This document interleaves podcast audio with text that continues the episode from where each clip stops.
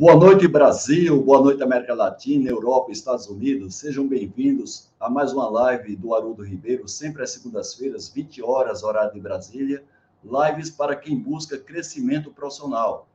Então, é, estamos aqui realizando o um circuito chamado Liderança e Gestão: Quais são os desafios para o futuro das organizações?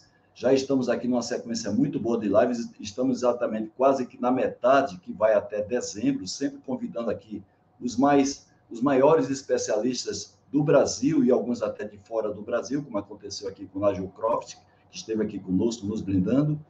E é, vamos até final de dezembro com altos executivos, consultores, autores, ou seja, os especialistas mais renomados do Brasil, sobre determinado tema para abordar essa questão que interessa a todos. Quais são os desafios da gestão e liderança para o futuro das organizações?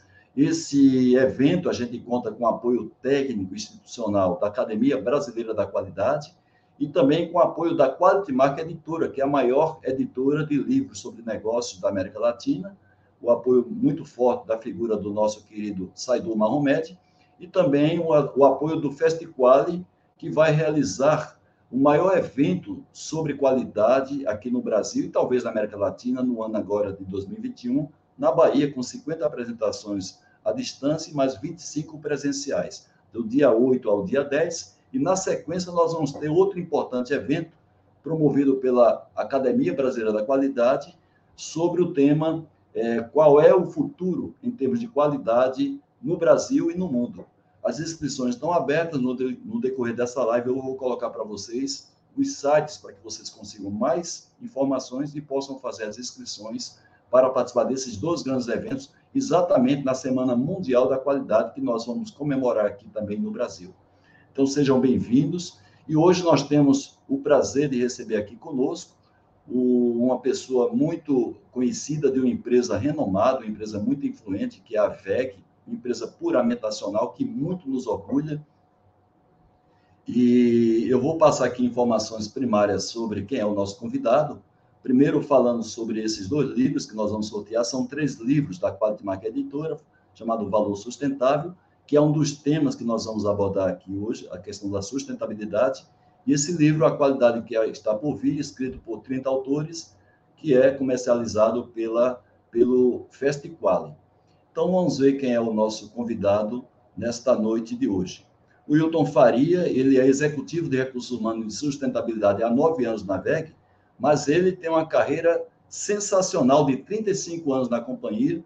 Anteriormente, ele gerenciou departamentos de treinamento e desenvolvimento, recursos humanos, que é o, a, na VEG Corporativo, vendas internacionais, no caso da VEG Tintas, e também é responsável por programas de gestão participativa e também da qualidade. Ele representa a VEG como membro do Conselho de Administração de Entidade do Sistema SESI Senai de Santa Catarina, e ele tem graduação, como eu, em Engenharia Mecânica pela Universidade Federal de Santa Catarina, além de ser pós-graduado em Recursos Humanos pelo NPG de São Paulo, Administração Industrial pela ESAG de Santa Catarina e Gestão Empresarial pela European University. Vamos ver se o, se o Hilton já está conosco aqui na nossa sala.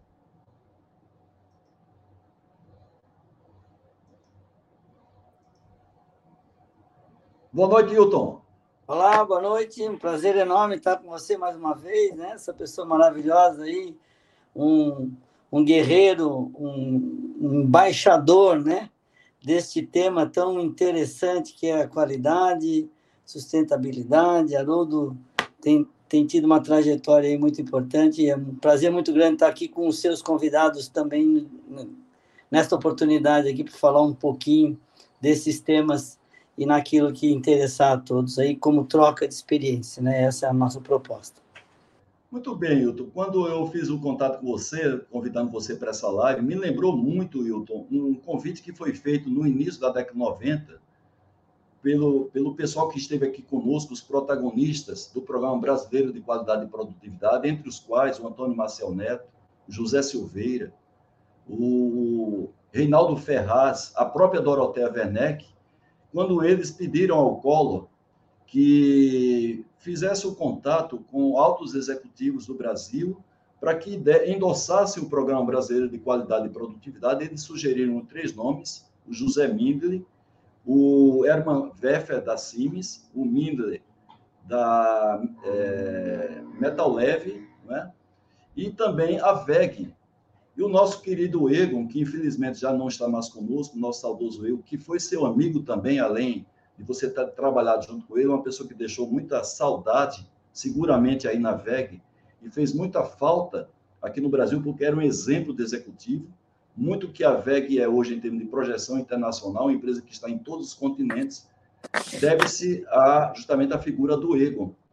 E ele também, além de fazer um trabalho dentro da VEG em relação à qualidade, a gente agradece muito o trabalho dele, porque repercutiu fora, inclusive da própria, da própria VEG, a gente que está aí na batalha pela qualidade há muito tempo, a gente agradece muito a, a postura, a participação do nosso saudoso Ego é, nessa história bonita, linda, como um dos fundadores da, da, da VEG, junto com o Geraldo, daqui a pouco você vai comentar um pouco, e quando você disse o sim, me lembrou o sim que disse também o Egon, quando o próprio Fernando Collor de Mello fez questão de ligar para ele, fazendo convite para que ele fosse um embaixador, para que ele endossasse o movimento da, da qualidade aqui no Brasil na década de 90.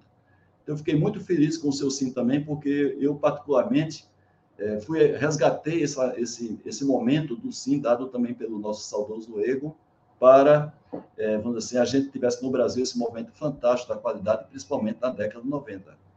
Fico muito feliz, viu?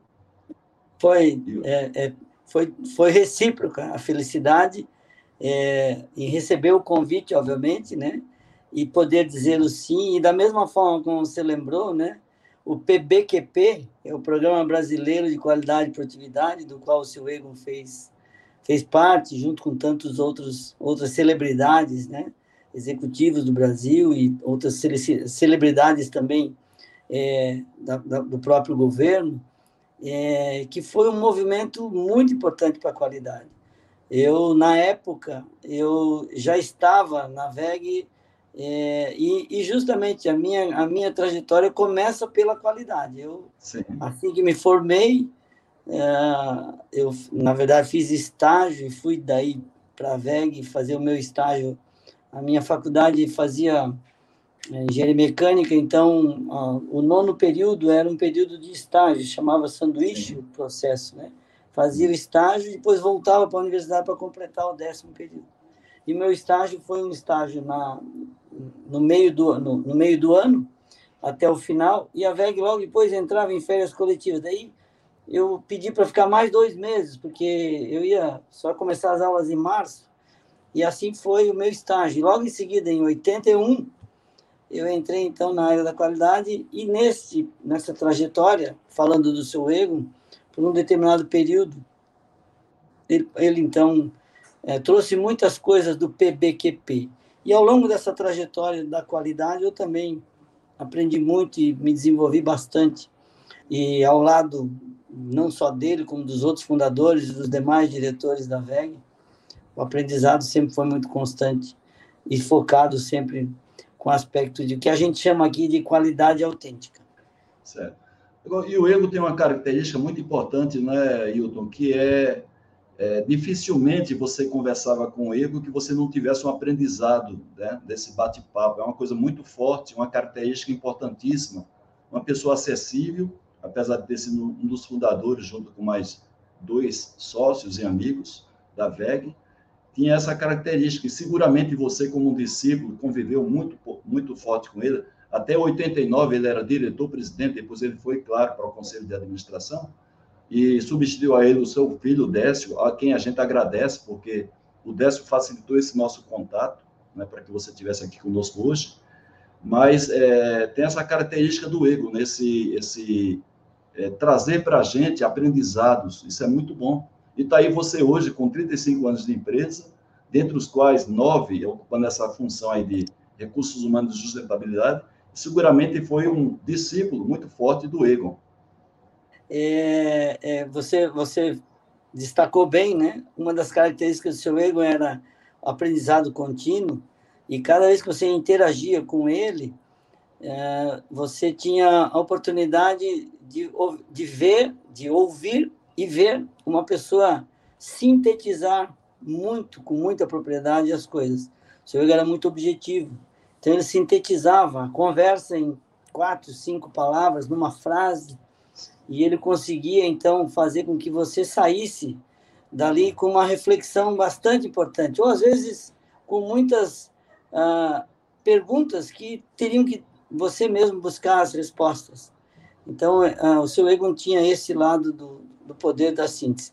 Sem desmerecer os outros dois fundadores, seu Werner, um técnico, né, conhecedor Sim. enorme da área de eletricidade, e o seu Geraldo, aprendizado Geraldo. todinho na, pra, na parte de, de produção e processos. O seu Geraldo Sim. era um mecânico, né? Então, Sim. por isso o nome VEG, né? Werner, o Egon e o Geraldo, né? Geraldo. E engraçado, né, que não tinha uma formação acadêmica em termos de graduação e formaram esse império, no bom sentido que hoje é a VEG. Eu, particularmente, não é porque está na sua vista, já fiz essa declaração aqui, gratuita, mas é, nós temos belíssimas empresas brasileiras.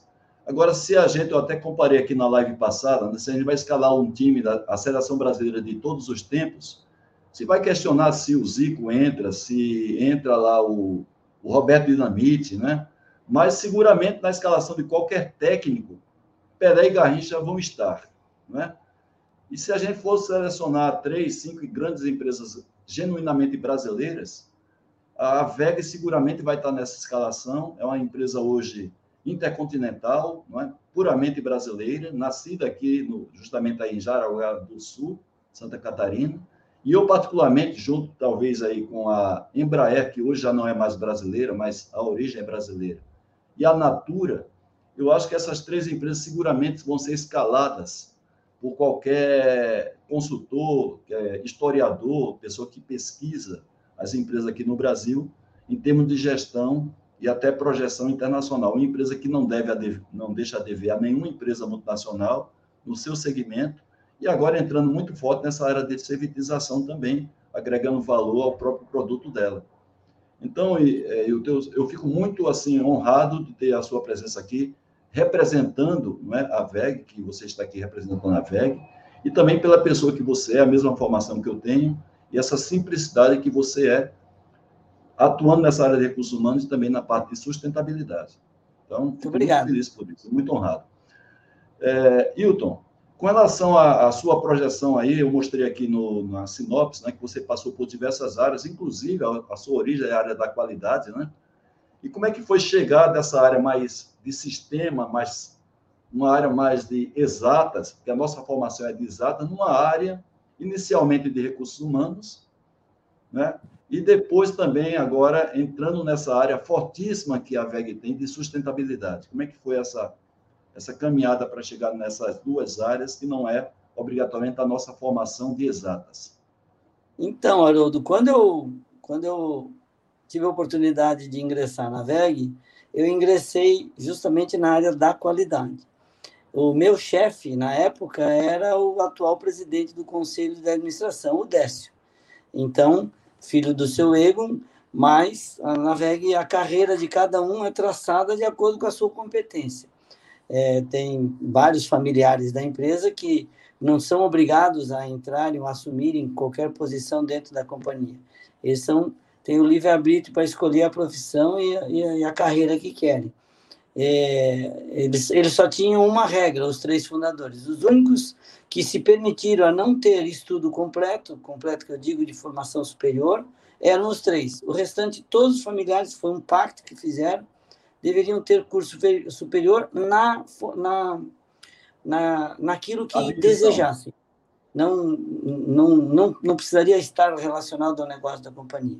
E na época me coube, então, ser um, um, uma pessoa ligada ao Décio, quando fiz estágio já, recebi cinco, cinco projetos fortes, para que o Décio também é engenheiro mecânico, e vamos fazer isso, vamos fazer aquilo, alguns eu era, eu só dei sequência, acabei projetos antigos, e outros eu dei, dei continuidade e, e dei início e fim. É, então, quando comecei na área da qualidade, depois já como efetivo, as normas ISO nem existiam. Naquela época eram normas canadenses, Z299, eram as normas que existiam. E depois disso veio, uma série da, de cinco normas Petrobras, depois em seguida veio, vieram as normas ABNT. É, assim, assim eu, eu entrei nesse, nessa, nessa, nessa junção aí da, de todo o processo de sistemas da qualidade, controle de qualidade. É, tive a satisfação muito grande de conhecer Kaoru Ishikawa, tive a, a, honra de participar de alguns eventos de Ole Gressner, que era da Johnson Johnson. Tive um trabalho trabalho bastante forte com o D'Artagnan, da, da Embraer, Opa. Com, uh, com Ditcherev, da, da Volkswagen. Bom, é, ah, enfim, da Volkswagen, da, da Volkswagen, tem razão. É. É. Enfim, foram, foram pessoas que, que, que, ao longo da minha trajetória na área da qualidade, até um dia que eu me deparei já em assumir uma, uma chefia, né? Um primeiro posto na VEG, uh, o que seria o frontline, né? E, e aí, porque o pessoal diz assim, por que, que você saiu da qualidade e está onde você está hoje como diretor de recursos humanos e sustentabilidade? Eu sempre conto essa história e gosto de contar essa história, porque na primeira vez que eu, é, quando assumi uma chefia, o meu primeiro posto, eu, eu deixei de ser uh, chefe de mim mesmo e passei a ser chefe dos outros, né? Sim. Que esse é o frontline aqui. É, e daí até um ponto, até um dia que eu sentado na minha mesa, chegam duas mulheres chorando e, e eu tinha que resolver aquilo. E aí eu comecei a olhar em tudo aquilo que eu estudei de mecânica dos fluidos, olhar resistência dos materiais, cálculo, fiz quatro cálculos, quatro física e não achava resposta para duas mulheres parar de chorar e não achava solução para isso. Naquele momento eu disse, opa, minha carreira não é técnica. A partir de agora, minha carreira é administrativa. E comecei então a me desenvolver de forma administrativa. E aí então, as minhas pós-graduações e todo todo o meu aprendizado no sentido de desenvolver a minha liderança. Porque na VEG sempre tem isso, né? Se você você consegue desenvolver sua liderança, o líder sempre pode ser e deve ser um generalista né? ou seja, que ele entenda de várias coisas do negócio. Ele não precisa ser um, um, um profundo conhecedor técnico de um determinado tema. Claro, de acordo com o nível que vai crescendo, né? Esse, esse nível técnico, no começo é um pouco maior, depois vai diminuindo, e a partir do momento que você sobe na hierarquia, o, o nível de conhecimento técnico tende a não ser o mais relevante para a sua posição de liderança. Então, eu fui, fui por esse caminho, e aí, dali para frente, como eu desenvolvi bem a capacidade de liderar, a VEG me deu oportunidades de fazer gestão em vários, em vários temas, né? como fui depois da área de planejamento da qualidade, da área de círculos de controle de qualidade, da área de treinamento, da área de meteorologia, enfim, ainda dentro da qualidade, e aí depois passei para a gestão mesmo de pessoas, mais propriamente dito, fui gerente de treinamento, gerente de de RH, e até um dia eu disse para o meu diretor assim: Poxa, eu um dia queria ter uma experiência uh, comercial. Eu já passei pela fábrica, eu já passei pela gestão de pessoas, quem sabe uma experiência comercial. Daí ele pegou e disse: Então tá aqui, ó. E eu imaginava na minha cabeça que gestão comercial seria a VEG são cinco segmentos, né? Motores, energia, transmissão e distribuição, automação e tintas. Então eu imaginei, como eu vim daqui da área de motores, eu disse, ah, vai ser uma exposição comercial lá na área de motores. Daí ele pegou e disse assim, tá aqui, ó, agora você vai ter a oportunidade de fazer vendas internacionais de tintas.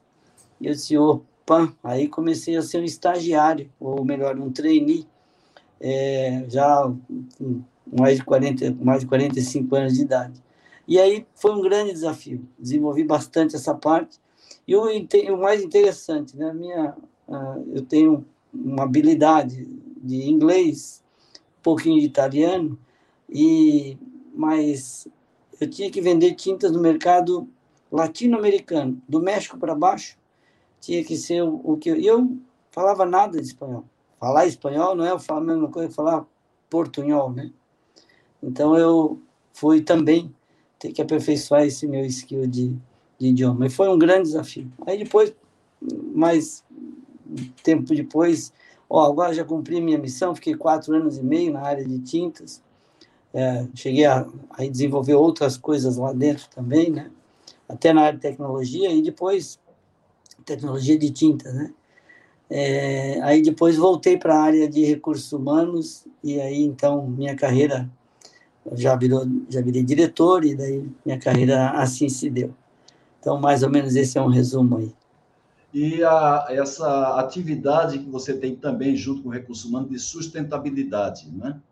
É, como é que foi a sua assimilar esse novo conceito de sustentabilidade, apesar de em alguns lugares já ser um tema assim um pouco mais já conhecido, né? Mas como política de empresas real, né? Quando a gente coloca assim efetiva, não é uma coisa muito assim é, é, ainda experimentada, não é? A gente tem poucos profissionais aqui no Brasil que um conhecimento nessa área de sustentabilidade. Como é que foi a sua adaptação também para assumir essa área? Haroldo, eu até diria assim, a gente, nós todos, de um modo geral, estamos é, num processo de aprendizado constante, independente de onde estamos, né? É, não é diferente de forma alguma comigo ou com qualquer outra pessoa que esteja na área de sustentabilidade, até mesmo na área da qualidade, enfim, a gente, a gente só tem uma certeza, né? Que tudo muda. Então, é, e que isso amanhã vai estar diferente, amanhã você tem que aprender mais e buscar mais, né? Então, eu nunca digo que ah, parei ou estou aqui já e cheguei onde tinha que chegar. Não. A área de sustentabilidade, o ESG, né? O Environmental, Social Governance, para mim, e da mesma forma que é recursos humanos, eu sou estou diretor de recursos humanos e sustentabilidade para o Grupo VEG. O Grupo VEG tem 33 mil colaboradores, é, 22 mil estão no Brasil, é, 11 mil estão fora do Brasil. Mas como é que você faz recursos humanos fora do Brasil? Não, eu não faço isso. Eu sou um aglutinador de políticas e práticas ah, ah, de recursos humanos, assim como de sustentabilidade. Então, a minha função é uma função de é, coordenação junto às nossas os nossos cinco segmentos, né? Como eu falei, cinco segmentos de negócio de todas as unidades do Brasil e do mundo. Né? Nós temos atividades em 135 países, temos 12 em 12 países nós temos atividade industrial, é, enfim, e para cada uma delas tem uma, um approach diferente. Temos, temos áreas só comerciais, temos áreas que são de manufatura, sobre os aspectos tanto de recursos humanos quanto de sustentabilidade. Então, eu não entendo nada do assunto, realmente não entendo nada. Eu sou um aprendiz eterno e continuo sendo, tanto em recursos humanos. Faz, faz toda a parte de coordenação, mas essa é a função hoje de um. Quer dizer, uma pessoa que exerce uma, uma função gerencial, é isso que se exige dele, né? Saber é, coordenar com competência, é, escalando as pessoas nas posições adequadas, né? Nada impede que você faça um job rotation, inclusive esse é salutar para uma empresa, mas nada melhor do que você escalar a pessoa que tem um talento, uma qualificação, no momento, no local certo, extrair, evidentemente, ali resultado, e, claro, de vez em quando fazer um job rotation na função gerencial. Agora, Hilton, se a gente tivesse que separar assim, a história da Vega em quatro ou cinco grandes etapas, grandes fases, desde, evidentemente, a fundação, empresa muito, eu diria, interiorana, no sentido não de cidade do interior, mas eu falo um interior em termos de Brasil, né? E ela hoje, essa empresa multi, é, intercontinental, empresa que tem, tem é, estabelecimentos, inclusive, de fabricação em vários continentes, Uhum. Se você tivesse que dividir isso aí em cinco grandes fases assim, da VEG até chegar no momento atual, quais seriam essas cinco grandes fases, uma vez que você já está há 35 anos na empresa? Olha, eu diria assim que a VEG, a VEG é, ela tem, ela passou né, por, por várias, vários momentos, mas eu, se fosse para separar alguns milestones, né, é, desde a sua fundação, que foi em 1961, este mês de setembro, nós completamos 60 anos, no dia 16 de setembro. Mas a VEG, em 1970, ela abriu o capital e começou a exportar. É, eu acho que esse foi um marco é, muito, muito, muito importante é, na, sua, na sua trajetória. A VEG começou, então, a, a, a se uh, internacionalizar da forma correta, obviamente, senão não sobreviveria, que era naquilo que você mesmo defende, trabalha tanto, que é com qualidade.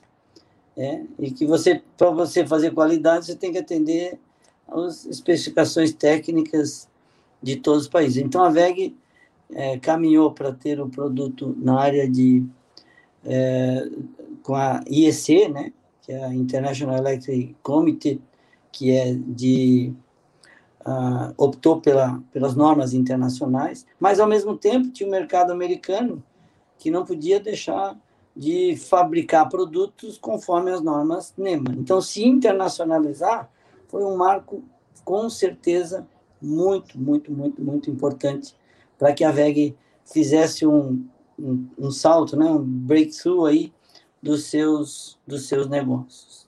É, em 1989, houve então a troca né, das gerações, como mesmo você colocou, né, o seu ego, é, na preparação do seu sucessor, que foi então o Décio, é, que foi também um, um, um marco importante, porque a partir dali a internacionalização também tinha que dar uma continuidade forte e os, os fundadores já disseram, ó, deixa isso para a turma mais nova. Né? E o Décio meteu o pé no acelerador. E aí, então, abriu a filial na Bélgica, foi a, a primeira, primeira, a primeira filial comercial da VEG na Europa, né? É, e dali para frente foram foram outros momentos importantes de novas conquistas internacionais é, e até então que a VEG chegamos a comemorar em 2001 atingimos um bilhão de reais de faturamento, imagina. Hoje nós estamos com 18 bilhões de faturamento.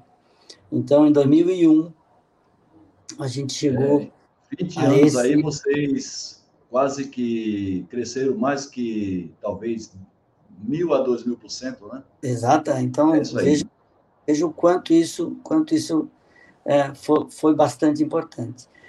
E daí, é, até, até 2008, é, enquanto esteve o Décio na, na, na presidência, é, foi esse, esse foco fundamental na, na conquista de mercados com muita propriedade. E a VEG tem uma expansão bastante grande. E em seguida vem então a sucessão do Décio, que foi a sucessão pelo Hari, que é um, um executivo de carreira, é, e, e que trouxe daí dali para frente inovações, inovações, inovações, e a VEG foi conquistando daí não a VEG deixou de ser aquela empresa que era conhecida como motor elétrico e a, passou a ser conhecida cada vez mais como, como empresa de soluções de energia. Fantástico. Então, esse, esse também foi um outro, um outro grande marco. Né? E eu diria assim que a, a VEG ainda continua fazendo coisas diferentes, como agora. Né? Nós estamos entrando agora a internet das coisas, a, a era digital, a VEG está entrando, como mesmo você disse, né? numa solução já que ela está oferecendo ao mercado de que os seus produtos sejam é, monitorados, haja, uma, haja um controle né, à distância, sem contar que nesse período de 2008 para cá, tivemos aí energia solar, energia eólica, então a VEG não, não ficou só né, num único produto. O tradicional, eu, né? O tradicional diria, motores elétricos. Exatamente. Eu diria que o fato de, de a VEG ter diversificado a sua cesta, aprendizado lá de trás, né? Do, dos fundadores, que diziam, não bote os ovos todos na mesma cesta. Se a VEG não tivesse realmente feito isso, é, hoje, com muitas crises que dão aí, até crise de energia, Opa. né? Já tem, já é, tem pergunta da audiência aqui nesse sentido, viu? Tem três perguntas muito boas nesse sentido, Wilton. A, a, a gente não teria, não teria como, como ter dado a volta por cima. Então, esses para mim também são, são pontos importantes aí. Muito bem, o Carlos Cardoso, que sempre também nos apoia aqui na confecção da live, inclusive eu agradeço ao Cardoso, porque ele foi muito insistente, direcionando para que fizesse uma live, um circuito de live, e nesse circuito tivesse a presença da VEG. Obrigado. Hoje a gente está, Cardoso, consolidando uma ideia sua inicial, graças aí ao Décio, junto com o Hilton, estamos aqui hoje realizando esse grande desejo nosso, o seu, o meu, do Eduardo Guaranha, que é presidente da Academia Brasileira da Qualidade, e presenteando a nossa audiência com a presença sua aqui, viu, Wilton? Ele Obrigado. pergunta o seguinte: é, aquecedores solares residenciais, motores inteligentes, você poderia nos falar sobre outros importantes e oportunos desenvolvimentos estratégicos da VEG? Ele citou dois aqui, mas deve ter outro, você até já citou também. É, é, é, boa pergunta, Cardoso, muito obrigado. É, a, gente, a gente tem, sim, bastante projeções aí, né, é, de atuar em diferentes mercados. Então, e as pessoas também costumam perguntar, poxa, motor elétrico, carro elétrico, né? As pessoas também têm, têm essa, esse questionamento. A VEG faz o que ela chama de powertrain. Powertrain é o, é o conjunto, né? de motor acoplado à transmissão e que vai para, para é, força, por isso o nome powertrain. O que, que é? Para caminhões, para ônibus, para trens, para navios, que a gente. E, e recentemente a gente está aí com um projeto também até para avião, né? É, que são, que são uh, uh, produtos ainda dentro do motor com aplicações mais modernas. Mas dentro da linha de mobilidade elétrica, é, a VEG tem também a solução para a recarga de produtos de, de mobilidade elétrica. Então, os Fantástico. carros elétricos vão ter oportunidades de fazerem a sua carga de bateria para poder se movimentar com as estações de recarga da VEG. Tem uma parte, uma parte importante que a gente conhece pouco da VEG, mas a gente só vê quando acaba passando pelos pedágios, que é aquelas. Eu, digo que é, é, é, forma fácil de a gente enxergar algumas coisas da VEG, né? Que a VEG, a maior parte é B2B, né? não é B2C. Então, uh, quando você passa naquelas cancelas lá, tem os sensores. Aqueles sensores lá, a maioria é tudo da VEG, para abrir Bacana. aquelas cancelas automáticas. Sem contar que nesta parte né, de sensores, a VEG tem uma, uma, uma importante, um importante papel para a indústria, que é a parte de sensores, aquelas cortinas, cortinas de laser, cortina, cortinas para evitar que, a, que, que as máquinas é, gerem acidentes aí nos sim, sim. seus operadores, né? É o que a gente chama aí. Opa! Pode falar, desculpa. É, o, o, Moisés Ramos, inclusive está aqui, o Moisés Ramos, ele coordena um trabalho fortíssimo de melhoria contínua ali, manufactura TPM na Embraer, e o Moisés Ramos vai tentar, junto comigo, viu, Moisés, trazer alguém, assim como aconteceu com a VEG, que a gente realizou aqui, um desejo muito forte, é, trazer também alguém né, da, da, da Embraer para compartilhar conosco aqui sua, o seu modelo de gestão, de liderança, então, ah, nós vamos conseguir, eu e você, viu, Moisés? Já tentamos aí vamos conseguir. Ele diz assim: provavelmente teremos uma crise energética no Brasil. Provavelmente não, isso é quase que certo, não é? principalmente talvez ali em novembro. A gente está vendo os reservatórios, a nossa matriz energética, ela ainda depende muito, não poderia deixar de ser da energia de hidrelétricas. Como os empresários estão se preparando para isso? Aí você está vendo muito outro lado também, né? o lado de fornecimento de soluções. Vejo poucas empresas investirem em eficiência energética. Talvez também faça parte do projeto de vocês fornecer cada vez mais equipamentos com a melhor eficiência energética, não é, Arilton? Boa, boa pergunta, Moisés. É, a, gente, a gente tem um programa de troca. Motores que foram comprados lá atrás têm uma eficiência energética bem menor do que os motores são fabricados agora. Então, qualquer empresa que tenha motores antigos pode fazer uma troca. A VEG pega o motor antigo, entrega um motor com eficiência maior, e a diferença a, a, a, empresa paga e nós e nós reciclamos, né? Nós fazemos a a, a, o, o, a economia cíclica, né? A gente faz esse trabalho daquilo que que é que é o que é o motor mais mais antigo. Então esse programa de eficiência energética já funciona há bastante tempo na companhia e é um programa muito interessante. E ainda em relação à crise energética, né, a gente sabe que 62% da matriz uh, energética do Brasil ela vem de UHE, né, que são as usinas hidrelétricas, é, é, as, as, usinas é, hidrelétricas é, enormes aí, né? E tem as PCHs, que é um número muito pequeno, 14%. E hoje o que está faltando é coluna d'água, né? Porque a, os reservatórios estão baixos. A UHE, que é a, que é a, a de turbina grande, né? Está faltando coluna d'água. Então, é, certamente vai haver aí alguma, alguma, algum uh, apagão, não digo apagão, mas com certeza Sim. nós vamos sofrer agora, no período agora que está começando a seca, aqui no sul, sudeste, né? mais intensa, é, a gente vai ter aí com certeza alguma alguma alguma dessa consequência dessa dessa crise energética. E obviamente, né, é, a VEG tem aí uma solução que é geradores, né? É, mas tem que não adianta a VEG só fabrica o gerador, né? Tem que ter um motor, um motor elétrico, um motor a combustão para poder Sim. fazer o gerador funcionar, né? Então a solução do gerador ela está à disposição do mercado, mas o mercado tem que ter também a, a solução completa, que é com o motor a combustão, por exemplo, né?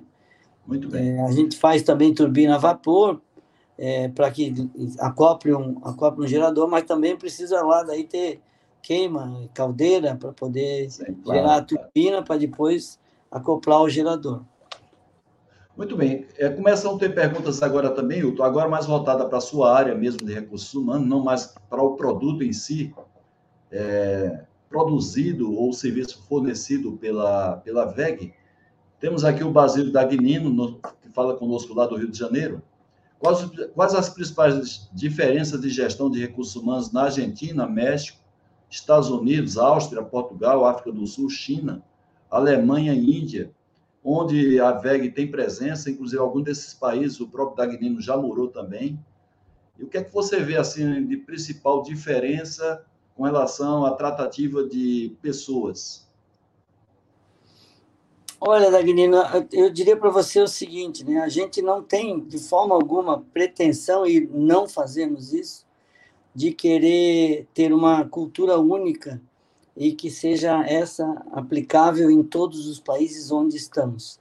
Nós temos, por exemplo, na Índia, uma fábrica, que a gente tem lá um templo lá dentro da, da unidade para que as pessoas façam lá a puja lá deles, lá no período que tem que fazer para fazer a, a, a, a, o culto aos seus, aos seus deuses. No México, nós temos também, né, com a Nossa Senhora de, de Guadalupe, Guadalupe é, a gente tem, a gente tem e sempre respeitando esse tipo de cultura na China, né? Todo todo o calendário nosso é completamente diferente, óbvio que isso não somos nós os únicos a fazer isso, mas a cultura regional é fundamental para que a gente aprimore os nossos processos de gestão.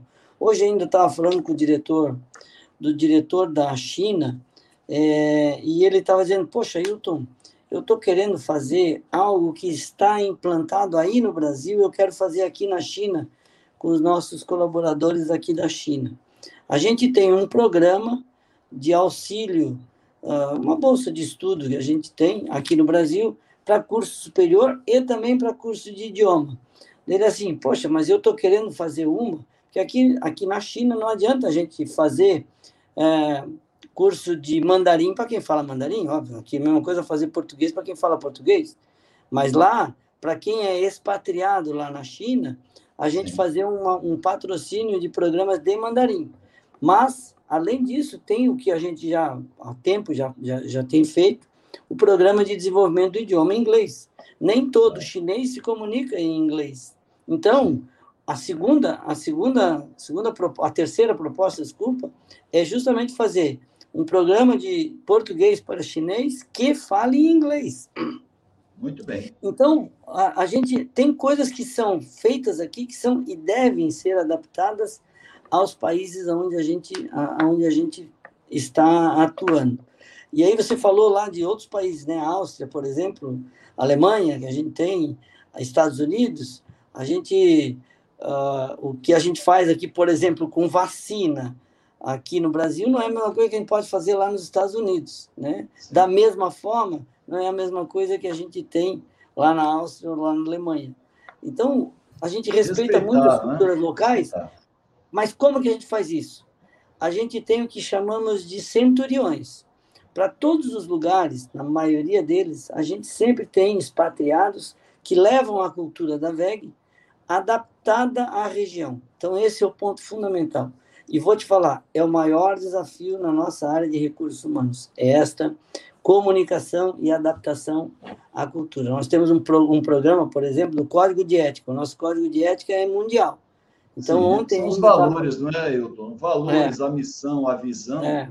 aí é, é única, não é?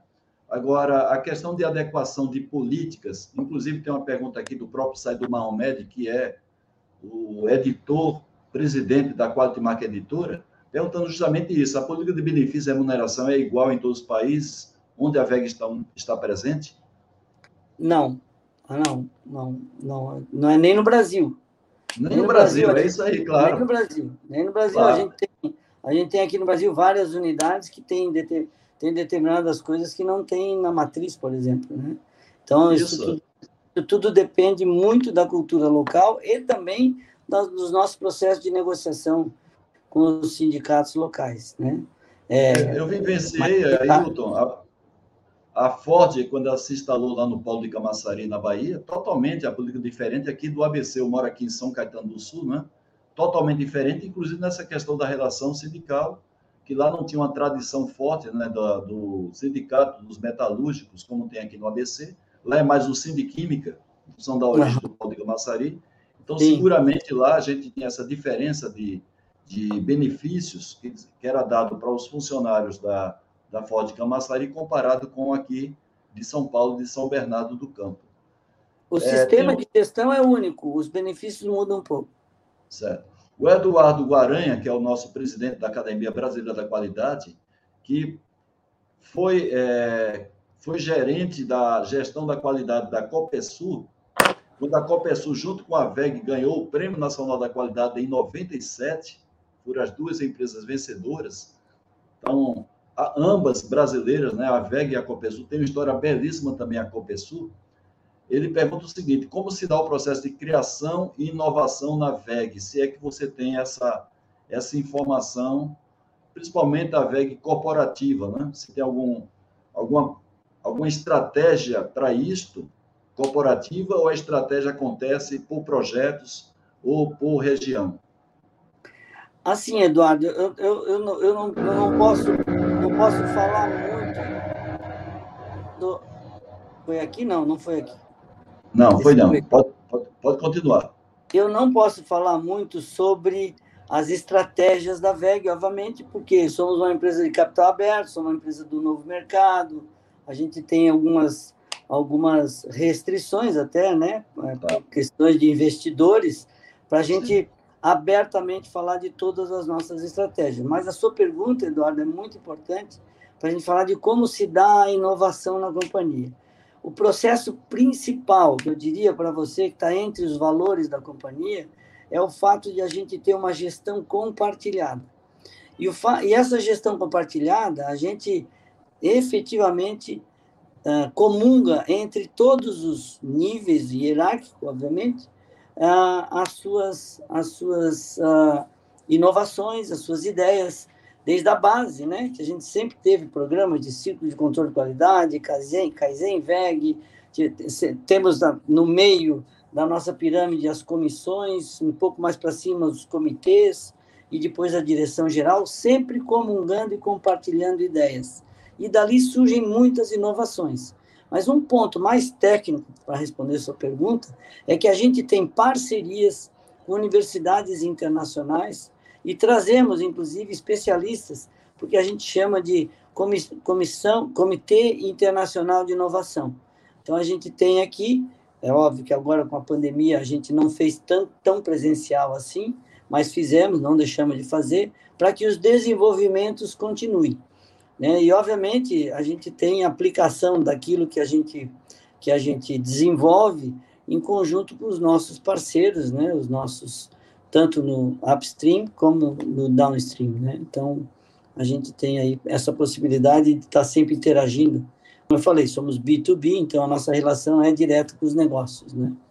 Certo. Ele, ele, complementa aqui uma pergunta também, mais agora já relacionada à gestão de pessoas, que a gente sabe muito bem, não é, Hilton? No Brasil, claro que no Sul a coisa é menos, é, menos grave do que em várias outras regiões do Brasil. Né? As situações sociais aí não são tão grandes, mesmo porque a, é a região aí até menor em termos de, de dimensão e de população, mas você tem menos distorções sociais na região Sul que em outras regiões do Brasil. E aí nós temos de cara essa questão da deficiência da educação fundamental, né? educação básica. Então, se a VEG, ela aqui, particularmente no Brasil, se ela tem algum trabalho feito de suplementação escolar, de apoio para a suplementação escolar, para que a mínima formação acadêmica é, seja suficiente para as qualificações que as pessoas precisam poder serem mais eficazes. Porque muitas vezes você, você esbarra na questão de formação acadêmica quando você quer dar uma qualificação é, melhorada para o funcionário.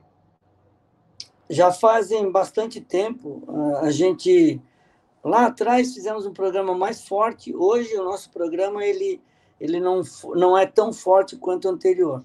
Nós fizemos um programa de educação de jovens e adultos muito intenso. Na época a gente precisou dar um, uma alavancada bastante intensa na nossa na nossa escolaridade, mais especificamente falando aqui nessa região onde a gente está. É, e fizemos um trabalho em conjunto com a Secretaria de Educação do município é, e a VEG. A gente criou 14 polos é, espalhados na cidade. Por que 14 polos? Porque não adianta você fazer um programa desse e fazer as salas de aula dentro da sua empresa. Porque a pessoa que não tem escolaridade, trabalha 8 horas, 8 horas por dia, vai para casa, ele não vai voltar para a empresa para estudar. Verdade, verdade. Então, então, se um dia tiver essa iniciativa, não faça isso. Não, não, não crie na sua empresa um programa de educação de jovem adulto, ele não vai funcionar. É, ele, então, nós criamos 14 polos. Nós espalhamos em todo, no contraturno da esco, das escolas. Muitas escolas, é, salões paroquiais, nós fizemos um trabalho imenso. Foi foi muito, muito intenso e muito, muito de resultado positivo. Hoje, a gente tem um trabalho não tão intenso, porque até, obviamente, nós conseguimos alavancar bastante o nível, o nível uh, do ensino das pessoas. Então, a gente tem um trabalho com o SESI, em parceria com o SESI. O SESI também é um órgão nacional, as nossas, as nossas unidades Opa. hoje, em Linhares, nós temos 2.700 pessoas, é, nós, temos, nós temos atividade em Manaus, Gravataí, aqui no Rio Grande do Sul, São Paulo, Minas Gerais. Então, a gente tem feito um trabalho intenso com o SESI. O SESI tem o, a metodologia didática, os professores, e a gente faz o ensino o, do EJA, EJA né, o ensino de jovens e adultos, é, em conjunto com o SESI. Funciona muito bem. Muito bem. Essa consultoria que você deu agora, o Vladimir, ele quer sugar um pouco mais de você, né? ele coloca aqui, nesse ambiente globalizado que nós temos hoje, como é que faz uma área de recursos humanos para reter talentos? No caso, se vocês têm alguma estratégia diferenciada para isso na VEG. É, retenção de talentos, né? É, na verdade, a gente investe muito na, é, na formação da liderança para que a liderança gere um bom clima de trabalho. Ninguém trabalha, as pessoas não trabalham para VEG as pessoas trabalham para o Wilton. Se o Wilton está de mau humor, se o Wilton tá de mau humor e não cumprimenta a equipe dele, daqui a pouco puta, trabalhar aqui é um saco. A gente nem, nem recebe um bom dia. Né? Se o Wilton não elogia um bom trabalho, a, as pessoas vão dizer, pô, trabalhar aqui é um saco. A gente, a gente faz as coisas e não é elogiado. Então, a gente tem desenvolvido muito, muito, muito, muito o clima através das lideranças. Isso, eu diria assim, é uma boa parte da retenção de talentos. Obviamente, você tem que ter uma política salarial adequada à região onde você a está. Região. Né? Então, você tem que pagar, no mínimo, a média, né? É, e aí a gente tem separado as, as, pesquisas salariais que a gente tem por nível é, de, de, de, de, qualificação e, e, nível de, e nível hierárquico também. Então, a gente tem procurado fazer isso, obviamente, para que atenda às, às necessidades mínimas, necessidade básica, né, que é o salário, Sim. plano de saúde, obviamente, e ter os benefícios que outros podem ter também igual. Isso aqui não é isso que você, você perde uma pessoa, não é por isso. Você perde uma pessoa porque você não tem um bom clima e você não gera oportunidades de crescimento para ela. A VEG, nós temos uma política que quando sai um diretor, entra um estagiário. Então, a gente tem sempre você oportunidade. Já está tá respondendo a pergunta aí do Josmin Rocha, e a gente sempre tem também uma, uma frase típica na área de gestão das empresas que diz que as pessoas não pedem demissão da empresa, pedem demissão dos seus líderes, né? De certeza. 70%. Claro, claro, a gente está falando de, de maior parte. Claro que tem empresas que ela em si não dá nem suporte adequado para as lideranças fazerem o seu papel. Né? Mas, de maneira geral, a gente está falando de médias e grandes empresas. Normalmente é a liderança realmente que é.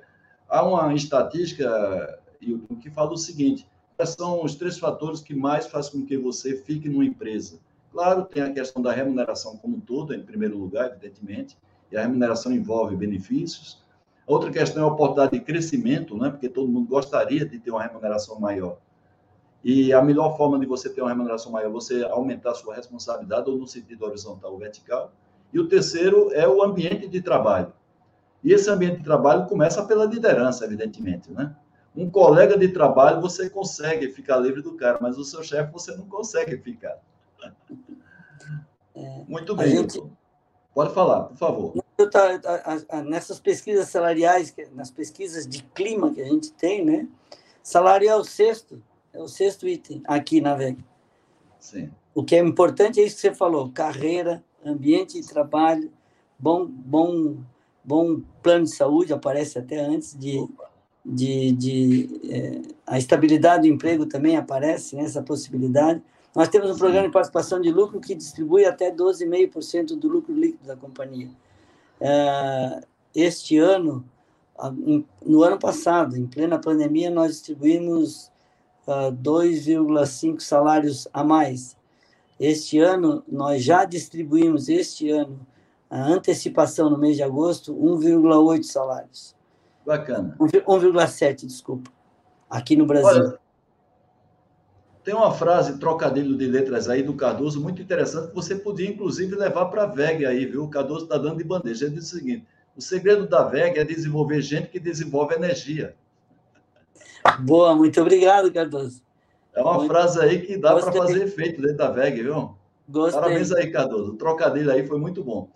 Temos também uma pergunta aqui do José Luiz Lopes Alves, que vai estar conosco nesse circuito de lives, uma pessoa altamente também capacitada, vai falar com a gente sobre sistemas de, de confiabilidade, né? E é o forte do Lopes é esse, a confiabilidade das operações industriais nas fábricas é influenciada pela cultura local, até que ponto? Ou seja, você sente diferença de continuidade operacional nas fábricas, dependendo de que região está a fábrica, ou, ou isso hoje já está relativamente uniforme? Se é, se é que você tem essa informação, Ô, oh, oh, Lopes, eu diria, eu diria o seguinte, assim, ó, a gente, esse, hoje ainda falando com o diretor da China, ele disse, a semana que vem nós temos mais um feriado longo. Semana passada ele estava feriado até quarta-feira. Se agora tem mais um feriado longo, mas é interessante a produtividade do chinês.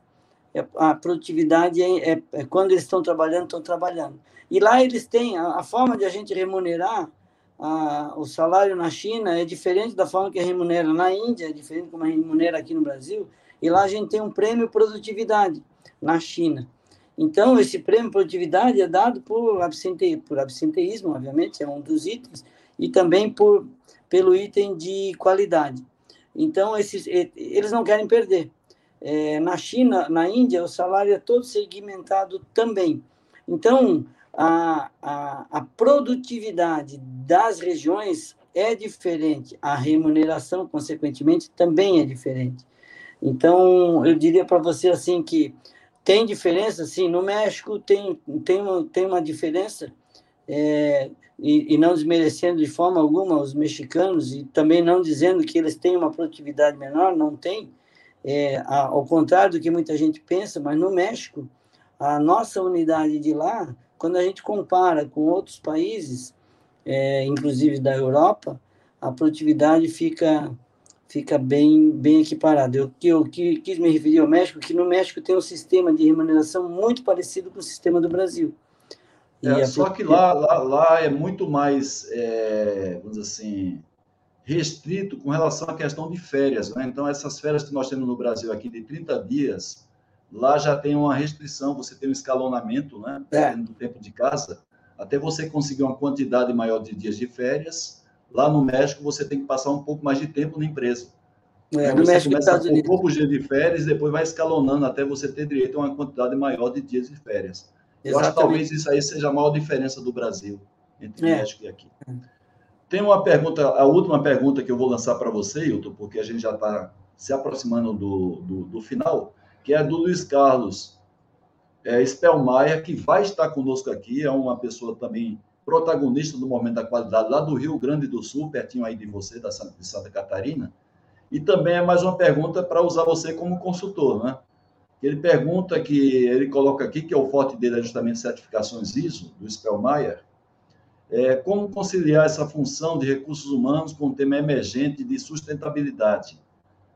É, você vê que são atividades, assim, afins, ou em algum outro momento você tem uma certa dificuldade de conciliar os interesses de desenvolvimento de pessoas com a questão de sustentabilidade? Bom, Luiz Carlos, é uma pergunta muito, muito interessante, mas até num determinado momento, numa das perguntas, eu também ia abordar desta maneira, como vou abordar agora.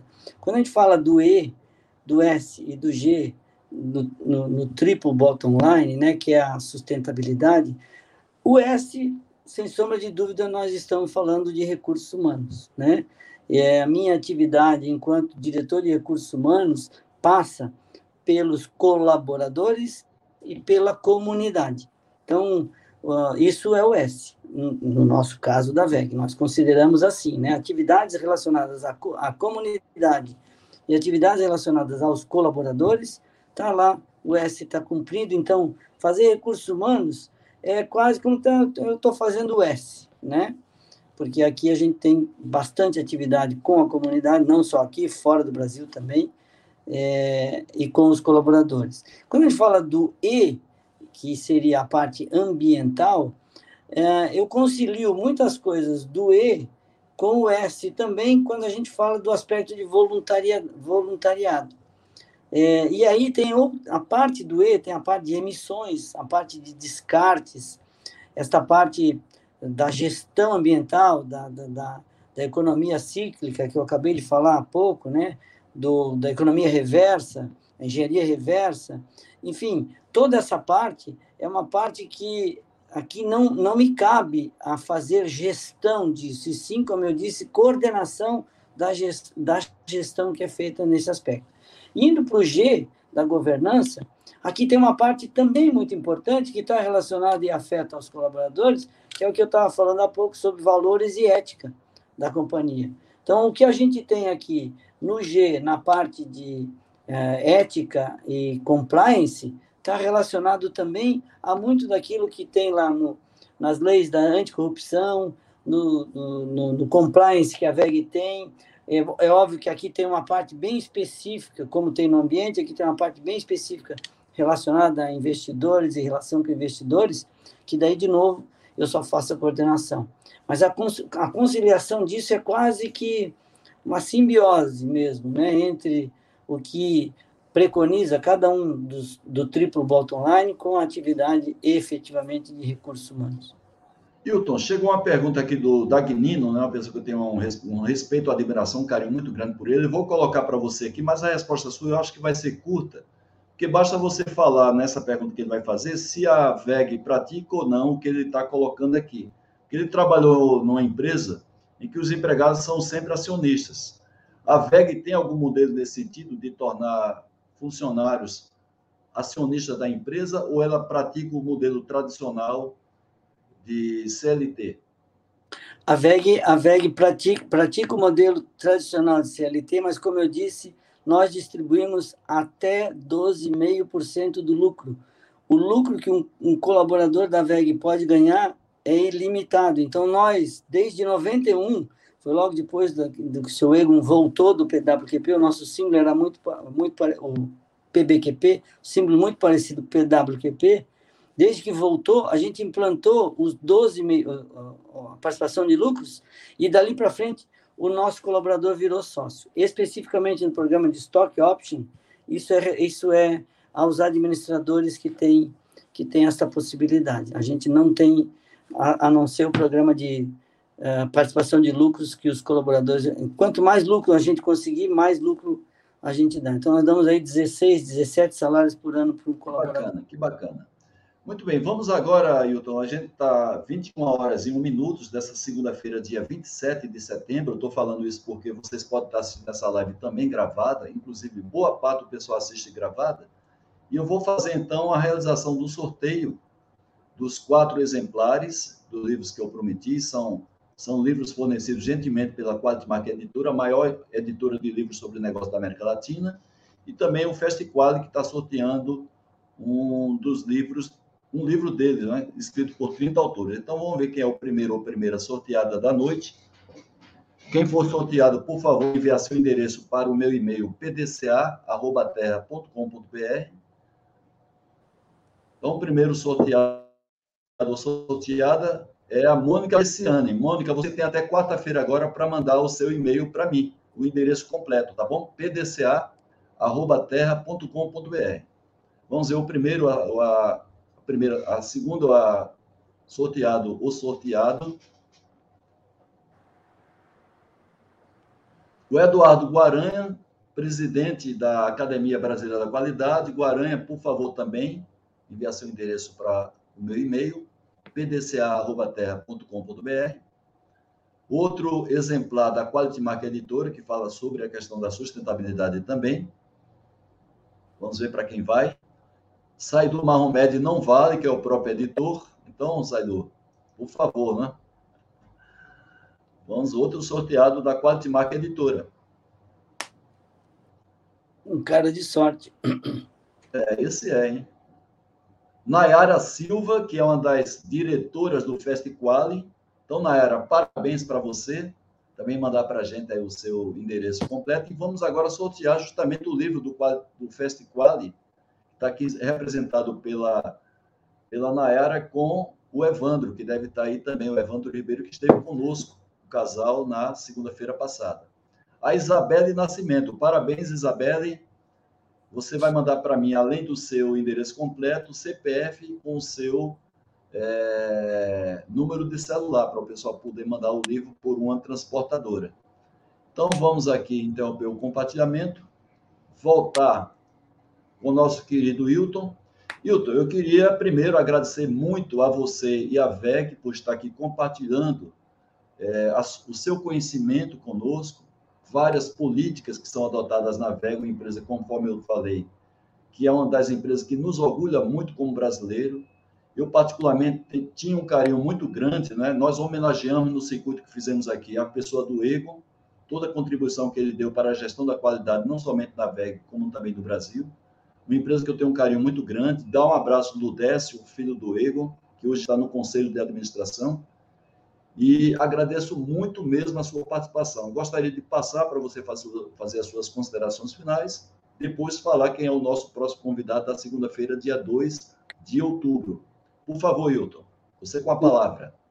Então, mais uma vez, muito obrigado pela oportunidade de poder estar aqui compartilhando experiências é, e poder dividir esse espaço com uma pessoa tão nobre que eu considero muito, você, Haroldo, que é um, como eu disse, um, um, um batalhador e uma pessoa que tem um, eu guardo você muito no meu coração com muito Obrigado. respeito. É, eu só queria, juntando o tema do, do seminário, que é os desafios para as, das organizações, o desafio futuro para, para o futuro das organizações, deixar talvez quatro pontos que servem não só para as organizações, como para nós líderes também. Se falar das organizações, eu diria assim, né? A internacionalização é um ponto importante para as organizações, e, e fazendo um, um, contraponto com o ser humano, o que, que significa isso? A gente saber se comunicar de forma global. Uh, o segundo ponto para as organizações, os novos negócios, as, as, as empresas buscarem novos negócios. O que significa para nós, seres humanos? A inovação, estarmos sempre inovando e buscando sempre coisas diferentes. E o terceiro ponto para, as organizações, fazer mais e o melhor o tempo todo. E nós, enquanto, enquanto seres humanos, fazer mais com menos. Esse é o importa. Né? E lastreado por uma coisa única para as organizações, que é a gestão. E para nós, seres humanos, para nós, é, líderes, é a disciplina. Nós só vamos conseguir falar bem, se comunicar bem, inovar, fazer mais com menos, se cada vez mais a gente tiver uma boa disciplina para se dedicar a isso. Muito obrigado pela oportunidade de estar mais uma vez aqui e poder compartilhar essas experiências com todos. Valeu, gente. Obrigado pelas perguntas também e pelo interesse. Muito bem, Hilton. Na próxima segunda-feira nós vamos ter aqui um representante de porte né, da Fundação Vanzolini, José Joaquim do Amaral Ferreira, ele é diretor de certificação e presidente do Conselho Curador da Fundação Vanzolini e também membro da Academia Brasileira da Qualidade, uma pessoa que tem uma história belíssima, de mais de 30 anos, já foi vice-presidente, inclusive, da própria Fundação Vanzolini, e vai nos brindar aqui na próxima semana, dia 2 de outubro, segunda-feira, 20 horas, horário de Brasília, com todo o seu conhecimento, inclusive respondendo a pergunta que a gente sempre faz, que é é a, vamos dizer, o título da nossa, do nosso circuito, né? A questão da gestão e da liderança, quais são os desafios para o futuro das organizações, que foi resumido aí no final, uma síntese que foi feita pelo, pelo Hilton. Inclusive, Hilton, essa síntese que você fez lembrou o ego, né? Que tem essa capacidade de sintetizar em poucas palavras aquilo que parecia complexo. Então, você foi um grande discípulo, como eu estou vendo aí, né? Copiando aí o modelo dele, um modelo altamente é, positivo, né? Então, você conseguiu sintetizar em menos de um minuto justamente o, o, vamos dizer assim, o título do nosso circuito de live, que não é uma coisa fácil de, de responder. Então, parabéns mais uma vez aí a você. Muito obrigado. Bem, pessoal, temos aqui figuras ilustres, não dá para citar individualmente, agradecer as pessoas ilustres que estão aqui no nosso circuito de lives, todos vocês são importantes, todos vocês nos honram, o, o ele sabe assim, o esforço que a gente faz, Wilton, para poder oferecer à nossa audiência é, produto, conteúdo de qualidade. A gente sabe muito bem que não é hoje o mais procurado o produto de qualidade, hoje é procurado é, remédios milagrosos, né? crescimentos meteoro, é, como se fossem meteoros, carreiras é, que você consegue subir repentinamente sem precisar malhar o cérebro. Então, a gente, a gente fica muito feliz com, em ver a qualidade da nossa audiência e as pessoas também que compartilham a gravação dessa live com a sua rede de relacionamento, porque esse é o nosso objetivo maior: trazer para as pessoas conteúdos que façam com que elas cresçam, tanto pessoal quanto profissionalmente. Então, agradeço a todos vocês que estão aqui presentes. Convido vocês mais uma vez para a próxima segunda-feira, como sempre, 20 horas, horário de Brasília que Deus abençoe a todos vocês e também a você, Hilton. Muita saúde e muita paz. Que Deus sempre te proteja. Um abraço a todos os colegas da VEG. Até mais, gente. Fiquem com Deus.